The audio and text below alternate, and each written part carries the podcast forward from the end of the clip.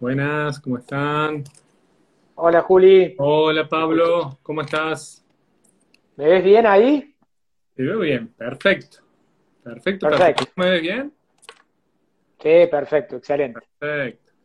Bueno, acá estamos, dándole inicio a- al ciclo de emprendedores.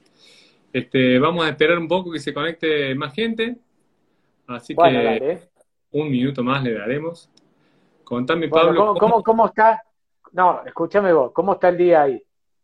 Espectacular. Eso te iba a decir. ¿Cómo está el clima allá? Es una buena manera de comenzar. ¿Está muy frío? No, Córdoba, te esta semana es como una semana de primavera. Es más, para el viernes hay, hay 28 grados de máxima. A la mañana está frío, pero ahora va a ser 23, 24 grados más o menos. O Y sea el viernes va a ser 28. Sufrieron unos días bastante duros y, y- y ya pasó el tema. Exactamente. No, bueno, no, bueno, ya el, el sábado vuelve el frío. Estamos, digamos, estamos en invierno, digamos, tampoco pretendamos tener como un- una, una, invier- una primavera, digo, o un verano continuo. Pero Es es para aprovechar, eso- esos momentos son un- un- una bocanada de aire. Este, sí, partic- particularmente a mí me gusta el frío, así que bueno. Pero, pero es muy particular el tema del clima, ¿no? A mí me gusta el frío. bien, bien, bien. Bueno, vemos que se van conectando gente. Si querés, damos inicio. Eh, te presento, Pablo. Pablo Torres, eh, director y fundador de 384 Group, empresa fundada hace 12 años, cuya central está ubicada en Córdoba, Argentina. Es vicepresidente de la Cámara de Franquicia de Córdoba. Y la verdad que es un placer, Pablo, tenerte en este ciclo y, primer, la, la primera persona a la que le vamos a hacer esta, esta- estas entrevistas por toda la experiencia que tenés. Así que darte, darte la bienvenida y, preguntarte cómo estás. Bueno, primero, gracias y un placer poder charlar eh, con vos y a través tuyo también con, con, con Majo eh, allá en España. Y bien, bárbaro. Eh, dentro de lo, de lo que se puede decir de- del contexto actual de, de pandemia y demás, eh, te diría que bien, bien. Bien, Eh, perfecto. Poniéndole, poniendo el pecho a las balas, diría a- algún amigo por ahí. Algún amigo, exacto. Si querés empezamos con las preguntas. La primera que tengo es, para vos, ¿qué es ser emprendedor? Bueno, para mí, a ver, ¿qué es ser emprendedor? No quiero ir a, la- a las definiciones clásicas de, de- Exacto. de- de libro ni, ni de manual, ¿no? Eh, para mí, a ver, ser emprendedor tiene que ver, uno es emprendedor no solamente emprendiendo una empresa, sino creo que uno es emprendedor emprendiendo una familia, emprendiendo una actividad profesional, emprendiendo, eh, eh, no sé, ir a, eh, a jugar, a, a hacer algún deporte. Eh, digamos, para mí el, el emprender creo que, está bien, estamos en un contexto hoy de charla dentro del ámbito de las empresas y si querés de las franquicias, pero emprender tiene que ver con una actitud de vida ante, mm, eh, eh, una actitud ante la vida, ¿no? De vida, actitud a- ante la vida de desafiar, de desafiar, de- yo te diría, como eh, desafiar preconceptos, desafiar paradigmas, eh, romper, eh, no necesariamente reglas, pero romper paradigmas, eh, el emprender, el- o sea, y si ya lo llegamos específicamente a lo que tiene que ver con las empresas o el emprendimiento dentro del ámbito empresarial, tiene que ver con, para mí, jugársela, digamos, ¿no? Tiene que ver con una Exacto. actitud de, de jugarse. No quiere decir que el, el que no emprenda está mal y el que emprenda está bien, ¿no? No es una cuestión de, de que eh, pongamos en la balanza que el que emprende buenísimo y el que no emprende mal. Claro, no, de- depende del perfil de cada uno y lo que a uno le venga bien. Eh, ser por ese lado. Exactamente, tal cual. Pero, a ver, resumiendo, emprender tiene que ver con eh, eh, romper eh, paradigmas, emprender tiene que ver con jugársela, em- emprender para mí tiene que ver con pasión, con estar convencido de una idea y de poder llevarla adelante. Eso para mí es como, en resumen, para mí el emprendimiento. Perfecto. Perfecto, perfecto. Me parece muy interesante el, concepto de, lo que tiene que ver con la pasión, porque eso es lo que despierta, eh, calculo que mm, el empuje interior a, llevar a ser independiente y a jugársela, como comentabas vos, a romper paradigmas, y, me parece que es, es, esa la clave, digamos, la pasión es la que lleva todo a, a llegar a que las cosas se desarrollen. Bien, contanos cómo fueron tus inicios como emprendedor, remontándonos tiempo atrás. Bien, bueno, si, si, mira, si me tengo que remontar a... Sí, me remonto así lejos, ¿no? Exacto. Porque uno, uno a veces cree que, en, mi caso, decir, che, emprender tiene que ver con esto que hice hace 12 años, que fue comenzar con 384, pero la realidad es que por más que trabajé en, en relación de dependencia durante 16, eh, 17 años aproximadamente, trabajé para dos multinacionales en relación de dependencia, creo que ese gen emprendedor, esas ganas de emprender, estaba desde allá, desde hace mucho tiempo. Y diría que mi primer emprendimiento fue, eh, yo nací en Cosquín, eh, viví en Cosquín, un, pueblo chico. En España, hay, lugares de España donde se conoce mucho de Cosquín. Voy a decir ¿Por qué se conoce mucho, Pablo? Porque, por ejemplo, en, en, Cádiz, bueno, particularmente una hermana y tengo mucha gente de Cosquín conocida que vive en Cádiz, y el Festival de Folclore de Cosquín tiene como un, anclaje, digamos, si lo puedo denominar de alguna manera, allá por Cádiz. Y hay gente de Cádiz que conoce mucho el Festival Folclore de Cosquín. Así que bueno, eso, eso es lo que tiene que ver la relación de Cosquín con España de, de, alguna manera. Pero volviendo, Cádiz, podríamos decir. Exactamente, no con toda España, sino con Cádiz particularmente. Bueno, eh, nací en Cosquín y te diré que mi primer emprendimiento fue eh, eh, empezar a, armar como una, un pseudo emprendimiento de todo lo que tenía que ver con corte de césped, mantenimiento del hogar, ¿no? O sea, básicamente empecé a otorgar servicio allá cuando tenía 17, 18 años de corte de césped y, mantenimiento. ¿Me ves? Ahí está. Ah, me parece que se había cortado un poquito, ¿no? Se me está cortando la señal un poco. Sí, sí, sí, ahí, volvimos, ahí volvimos. Ahí volvimos, dale, dale, porque había entrado ahí. Bueno, eh, así que eh, te diría que jardinería sería como mi primer emprendimiento, ¿no? o sea, que tu eh, primer allá... te podría decir que, que, era en tu época de joven, cuando eras chico, y el emprendimiento fue cortar césped. Eso fue lo que te llevó a vos a hacer algo por tu cuenta y, buscarte un poco la vida con lo que implica ser independiente. Exactamente. Y, después te diría que eh, después una escuela de verano, porque estudiaba profesor de educación física, tuve una escuela de verano donde enseñaba a los chicos a nadar y a hacer actividades físicas. Sería como, como los dos inicios allá por cuando tenía 17, 18 años. Después ya de más grande, fuera de la época que trabajé en relación de dependencia en, dos multinacionales, eh, emprendí eh, desde una ONG, te diría que es otro emprendimiento, si bien no tenía directamente que ver con generar riqueza o generar ganancias, una ONG en el 2001, en la crisis del 2001 de la Argentina, armé una ONG junto con otras personas para asistir a gente de bajos recursos en villas y barrios marginales de acá de, Córdoba, de la provincia de Córdoba, de Córdoba capital, te digo. Eh, ese sería como otro emprendimiento que tiene que ver con la ONG. Eh, después eh, emprendí una consultora previa a 384, por allá por el 2004, un negocio gastronómico junto con otras socias, un, y bueno, el 384.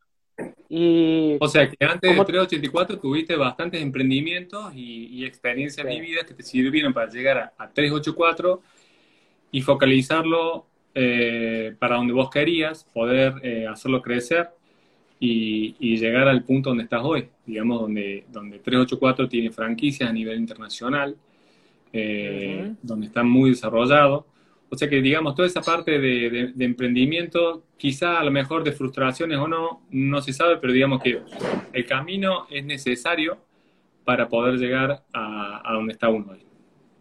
Absolutamente. El, eh, digamos, ese, ese camino, como vos dijiste, de frustraciones que hay en el medio, frustraciones, por ahí leí que aquel que tiene realmente el gen emprendedor, antes de lograr un éxito, si queremos llamarlo entre comillas, o lograr que un emprendimiento prospere o se sostenga en el tiempo, más allá del tamaño que tenga el emprendimiento, previamente un emprendedor fracasó dos, tres o cuatro veces, ¿no? O sea, el hecho de poder levantarse, fracasar y levantarse, fracasar y levantarse, eh, entendiendo el fracaso como el intento de hacer algo y que no te vaya bien, ¿no? O sea, eh, que eso también es clave, ¿no? O sea, aquellos que creo que los emprendedores también hay otra palabra que, que nos determina, que es eh, intentar hacer cosas, ¿no? Sí, y me parece que es muy importante, y rescato la frase que, que, marcas, que para los emprendedores tiene que ser, eh, el hecho de fracasar y levantarse tiene que ser una, una materia común, digamos, una materia a, a, cursar y recursar y recursar hasta que uno logra por medio de la experiencia vivida, establecerse, desarrollar, eh, hacer crecer un negocio, pero previamente a toda esa experiencia de, logro, tuvo que emprender y, llevar un camino que a lo mejor no fue del éxito, pero fue de aprendizaje. Absolutamente. Este, y vos sabés que, parte de esas frustraciones tienen que ver con o de fracasos o de malas decisiones tienen que ver con, a veces con elegir, eh, eh, no elegir adecuadamente tus socios, otras veces tuvo que ver con no ponerle toda la pasión al, proyecto que, ese proyecto necesitaba, otras veces tuvo que ver con el, contexto eh, socioeconómico, otras veces tuvo que ver con la falta propia de experiencia. Entonces, como los motivos por los cuales ninguno de esos emprendimientos prosperaron, eh, fueron diferentes motivos, ¿no? Y creo que uno aprende de todo eso para no cometer los mismos errores posteriormente. Exacto. Eh, a mí me parece que es fundamental el, tema de, ir aprendiendo de los errores porque es la única manera de aprender. Que el hecho de que uno le vaya mal no implica de que se frustre. O sea, el hecho de que, para mí, el concepto de que algo no me salga, lo tomo siempre como un aprendizaje. Es una manera de no repetir lo que hice mal el hecho de tener socios, el hecho de, como comentabas vos, mm, son, son, son vivencias que uno tiene que aprender para poder eh, no repetirlo. O sea que siempre yo creo que todo el tema de los errores que uno, uno, uno se suele reprochar, hay que convertirlos en, en aprendizajes, en cosas que en un futuro van a servir y para no repetirlo. Perfecto. En tu camino, ¿cuál fue la, mayor dificultad que encontraste dentro de tu, de tu, proceso? ¿Cuál fue lo que más fuerte te golpeó, digamos, a nivel personal o, como vos lo quieras sentir? ¿Qué, fue lo que, lo que, lo que más, eh, cuál fue tu, dificultad más grande? Mira, yo creo que, eh, y esto también, no, no, quiero que suene una, una frase maldita o una frase repetida, pero eh, realmente el, normalmente la principal dificultad es uno mismo, digamos, ¿no? O sea, tiene que ver con la principal barrera es uno, las, barreras que uno, uno se pone, no las barreras del contexto. El contexto siempre puede tener oportunidades, amenazas, más complicaciones, menos complicaciones, depende del país que estés, donde te toque estar, en el momento que te toque estar. Independientemente de eso, si uno está todo el tiempo esperando que el contexto sea favorable para hacer algo, bueno, se la pasa esperando para que algo ocurra, que sea como la suma de un montón de, cuestiones, no sé, hasta eh, eh, esotéricas, si, si podemos llamarlo, para que algo ocurra, para que yo haga. Entonces, puedo decir, la principal barrera yo mismo. O sea, yo creo que las veces, las veces que no me fue bien con algún emprendimiento, y tuvo que ver con malas decisiones mías, no con las de otros. ¿Me entendés? Y, ahí está. Me parece muy valioso el, tema de, destacar, de, destacar las barreras que uno siempre pone de excusas a, la economía, al momento social, a, que no es la, eh, siempre esperando la oportunidad para, para largarse y en realidad yo creo que hay que largarse e ir aprendiendo en, el, en el entre, digamos. En el entre uno va aprendiendo Y rescato lo que decías de, que por ahí el tema de, las barreras tiene que ver con mirarse uno mismo. O sea, mirarse uno mismo es, es la barrera número uno. O sea, uno es el que, el que lleva su vida, eh, el, rumbo de su vida. Entonces, si, si uno no decide hacerlo, lo, lo de afuera no va. Mira, eh, Juli, hay, hay, hay historias hay historias de superaciones eh, eh, más allá de, lo empresarial, conocemos todo el tiempo, buscas en, googleamos y podemos encontrar historias de superación en el deporte, eh, pero no solamente los famosos o las famosas deportistas, sino en, situaciones de capaz que vecinos de tu, de, tu casa o cercanos de, donde vos vivís, en el, en el, en el círculo cercano, de gente que se superó a pesar de las circunstancias, ¿no? Y entonces hay, yo creo que ese es el fiel ejemplo de que eh, normalmente somos nosotros mismos los que nos ponemos las barreras. Perfecto, Pablo. Em, la siguiente pregunta va haciendo referencia a la opinión de los demás, a lo que se dice eh, cuando uno emprende.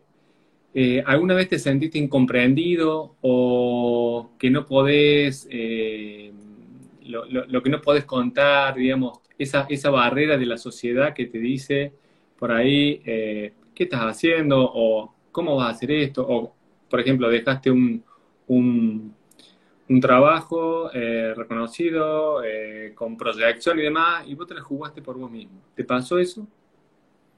Sí, claro, claro, que, me, pasó y creo que es lo que uno, ahí está el convencimiento de uno mismo sobre lo que está emprendiendo y sobre lo que está haciendo, ¿no? O sea, te, puede pasar en, tu casa misma, ¿no? En, el círculo más chiquito de que puede ser tu, mujer, tu esposo, tu esposa, tu pareja, tus hijos, tu mamá, tu papá, o sea, el círculo más cercano es el, que primero a veces, pero no porque dude de vos, sino porque tal vez le preocupa lo que puede llegar a ocurrir. A mí, a mí me pasó, después de trabajar muchos años en relación de dependencia, como te digo, en multinacionales, multinacionales muy grandes, lo cual eh, eh, económicamente tenía una proyección interesante. Y eh, en, casa, bueno, viste, me dijeron, che, pero ¿Cómo hiciste con la opinión? ¿Cómo hiciste para... ¿Te influyó mucho, mm. digamos, la opinión de los demás? O, fuiste, o confiaste en vos, en tus valores, en tus principios y fuiste para adelante? Confié, confié mucho en, mí, pero, pero no solamente la, confianza, Juli, creo que está, está la confianza en uno mismo, por supuesto, eso es clave, como te decía recién, el que uno primero es su propia barrera. Cuando uno vence esa barrera, creo que el, estar apasionado, el estar convencido del, del proyecto es clave, pero después le tenés que sumar equipo, o sea, le tenés que sumar equipo, digamos, solo no vas a poder eh, solo o sola no vas a poder contra todo, entonces tenés que rodearte de equipo. En mi caso, tuve la suerte de, comenzar a rodearme con, un socio que me pudo acompañar fuertemente en esto. Eh, la planificación, digamos, eh, el, planeamiento es clave. Para mí, digamos, es como un, ABC, la visión, el equipo eh, la pasión y el plan. Entonces, eh, confía en mí, confía en lo que, lo que quería lograr. No te voy a negar que, que tuve dudas, por supuesto, como puede tener cualquiera, en el medio, decir, che, esto realmente es lo que va a funcionar. Pero cuando vos te rodeas de equipo, cuando estás apasionado y estás convencido y aparte armas un plan, eh, tenés mucha menos probabilidad de fracasar. Perfecto, perfecto. O sea que la pasión, el equipo, la planificación y un buen plan. Exactamente. Puede resumirse en, lo que nos contas. Perfecto, Pablo. Y para cerrar, si pudieras hablarle al Pablo que iniciado su camino como emprendedor, puedes volver tiempo atrás, ¿qué le dirías? Ese Pablo que estaba por cortar el pasto y a lo mejor tenía dudas, ¿qué le dirías? Le diría que eh, eh, en su momento hubiera eh, tal vez defendido con más convencimiento su, o con, mayor pasión esos emprendimientos que, que, bueno, a veces uno siendo tan jovencito los mandatos familiares, depende en qué época nos, nos, tocó nacer, yo tengo 51, casi 52 años, entonces depende de la época que te que tocó nacer y depende de tu contexto familiar, uno eh, podría decir, che, yo estoy convencido de mi emprendimiento y voy para adelante, tal vez hubiera debería haber defendido más eso y, no eh, tal vez eh, hacer algunas cuestiones por mandato, ¿no? Pero es, muy estudiar, ¿no? Es muy difícil por ahí salir, digamos, de, esa cuestión social o de lo, que dicen los demás, de lo que se debe hacer y demás. Pero calculo que por lo que contar le darías un empujón y decirle sí, seguí, anda para adelante. Exactamente, tal cual, ese sería el, resumen. Perfecto, Pablo. Y para cerrar, bueno, eh, si quieres comentarnos cómo encontrarte, por qué redes sociales, por qué web, para poder em, contactarte. te, están, haciendo preguntas ahí. me están haciendo preguntas directo. Este, ¿Cuáles son los, links para, llegar a vos? Bien, para, para buscarme a mí, Pablo Torres Tremul, eh, se puede googlear y buscar y si no, bueno, a través de 384 Group, que es la, empresa, eh, bueno, ahí pueden buscarme también. Buenísimo, Pablo. Eh, te agradezco mucho por dedicarnos este tiempo y este aprendizaje para muchos sirve, eh, sobre todo para la gente que, todavía no se ha largado y, al escucharte calculo que, sirve para tener una, opinión que quizá no, la han escuchado. Entonces, eh, creo que sirve mucho para dar un impulso y para creer en uno mismo, para formarse, para, para apasionarse y, llevar el rumbo del camino que uno quiere. Así que te agradezco mucho. Y bueno, nada, eh, seguimos en contacto. Bueno, gracias, Juli. Muchísimas gracias. ¿eh? Me encantó. Muchas gracias a vos. Chau, chau. Bueno, chau, chau. Gracias. Chau, chau. Muchas gracias a todos. Nos despedimos. Chau, chau.